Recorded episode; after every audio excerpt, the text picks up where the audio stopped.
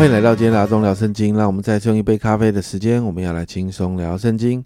今天我们来读彼得前书的第二章，在一到三节接续上一章所谈到神的道的重要性。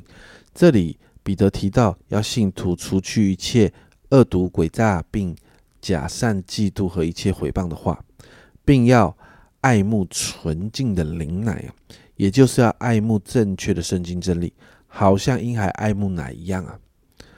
彼得说到，现在的现现今的信徒有一个很大的困难，很大的困难是什么呢？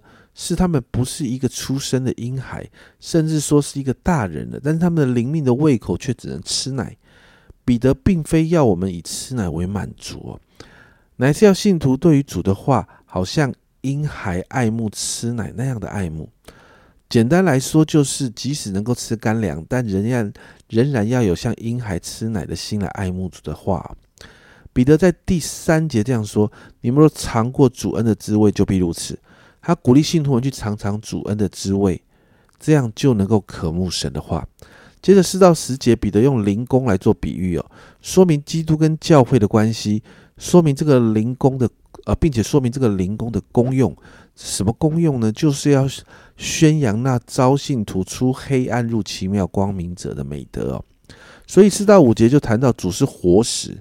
活石就代表是有生命的。主耶稣不但自己有生命，也使人得生命。主被人弃绝，但是他却被神所拣选、所宝贵。所以呢，啊信啊信徒们呢，也因着主就成了活石，被建造成为一个灵宫，是圣灵所居住，是圣灵所掌管的所在，并且这不是单一一块石头可以建造的。是许多的石呃石头一起连接建造起来，才能成为灵宫啊。所以彼得这里所谈到的，其实也是保罗所谈到的，成全圣徒各尽其职，建立基督的身体。因此呢，既是圣灵所掌管的地方，信徒们就要成为圣洁的祭司，借着主献上神所喜悦的祭。所以啊，彼得在六到八节就谈到，耶稣这个活石对于信的人来说，经文这样说：信靠他的人并不是羞愧。所以。他在你们信的人就为宝贵，但是不信的人对不信的人来说呢？彼得就引用旧约的这个经文哦，说到耶稣成为房角的头块石头，也就是大家所弃绝的那个耶稣呢，现在成了建造房屋的时候最重要的那个房角石，并且因着他们不信啊，耶稣这一块石头也成了他们的绊脚石，他们不可以靠着耶稣得稳固，反而要因着耶稣得而跌倒啊。接着。彼得就提醒这些成为灵工的信徒们，他们所拥有的这个身份，在第九节，唯有你们是被拣选的族类，是有君尊的祭司，是圣洁的呃圣洁的国度，是属神的子民，是要叫你们宣扬那你叫你们那招你们出黑暗入奇妙光明者的美德。彼得说，这是你们的新身份，你们是蒙神连续的子民啊。所以在这样身份里面，彼得在十一到二十五节就勉励信徒们要注重对人方面的这样的关系哦。那十一、十二节，彼得就指导信徒们在外邦人中要荣耀神，所以呢，又要对付肉体的这个旧的性情，要依靠圣灵来约束自己的私欲，因为私欲是与灵魂征战的，会引诱信徒随从私欲，不随从圣灵。而这样做，就是要信徒在外邦人中有好的品性。好让那些毁谤信徒的人看见信徒的好行为，可以归荣耀给神。接着是三到十五节谈到要顺服政府，还有在上掌权者，这样的教导也在保罗所写的罗马书当中出现了，并且彼得提到要行善，因为行善是政府期待百姓做的事，这也是一个顺服政府的表现方式。十六节提到虽然是自由的，在基督里是自由的，但不可以妄用自由。这个部分也跟保罗的教导不谋而合，所以十七节呢继续说到：勿要尊敬众人，亲爱教中的弟兄，敬畏神，尊敬君王。接着十八到二十五节，彼得谈到仆人要怎么样来对待主人哦，是要存敬畏的心顺服主人，善良温和的要顺服。然后说到乖僻的也要顺服啊。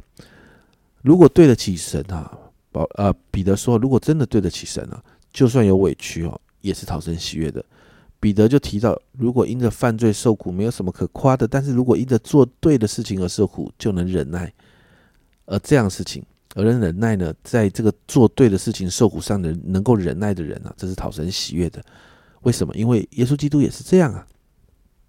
所以呢，信徒跟随主的脚中，还有榜样往前走。耶稣基督在犯罪的时候，啊，耶稣就在受苦的时候，耶稣没有犯罪。耶稣耶稣说，耶稣在受苦的时候，他没有犯罪，他的口里没有诡诈。耶稣骂不还口，也不向人说威胁的话。耶稣把自己就完全交给这个公义的主。最后，耶稣为我们的罪钉死在十字架上。所以彼得引用以赛亚书的经文，在二十四、二十五节说。他被挂在木头上，亲身担当了我们的罪，使我们既然在罪上时，就得以在义上活。因他受的鞭伤，你们便得了医治。你们从前好像迷路的羊，如今却归到你们灵魂牧人的监督了。彼得强调啊，信徒现在是归在基督里，主是我们灵魂的牧人，因此我们归主看管、保守、照顾。我们不能够在最终自由，而是要在主的监督下享受自由。经文就到这里结束。在这一章当中，我们看见尝过主恩滋味的信徒们要明白一件事：主是活石。因此，当我们信主之后，那一份活泼的生命也要进入我们的生命当中，要带来更新，带来改变。而这个过程，我们就需要知道，我们是新造的人，我们拥有新的身份，是有呼召的。神是有计划的，因此我们要效法主的榜样。在许多的方面要活出耶稣的样式来，这当中一定会面对挑战，甚至会有不容易的状况。但是主耶稣自己也活出来啊，也自己面对这些困境，就好像希伯来书四章的十五、十六节哦，我们过去所读到的，因我们的大祭司并非不能体恤我们的软弱，他也曾凡事受过试探，与我们一样，只是他没有犯罪，所以我们只管坦然无惧的来到施恩的宝座前，为要得连续蒙恩惠，做随时的帮助。所以我们可以依靠耶稣的恩典，学习他的样式，面对这些不容易的状况，带着盼望继续忍耐往前行。因此，家人们，我们今天为自己来祷告，让我们把耶稣的榜样放在心中，也明白我们所经历的一切，耶稣都经历过。所以，我们可以把面对的这一切困境都带到主的面前来祷告。好，让我们可以继续活出天国子民的样子，继续成为福音的正央，继续可以影响这个世界。我们一起来祷告。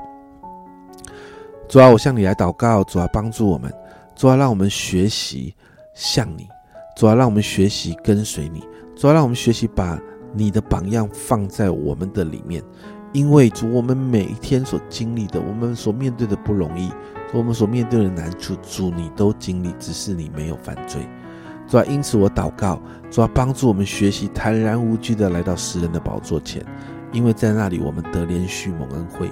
主啊，你要做我们随时的帮助，让我们把一切的困境都带到你面前祷告，好让我们持续带着盼望，可以活出天国子民的样子。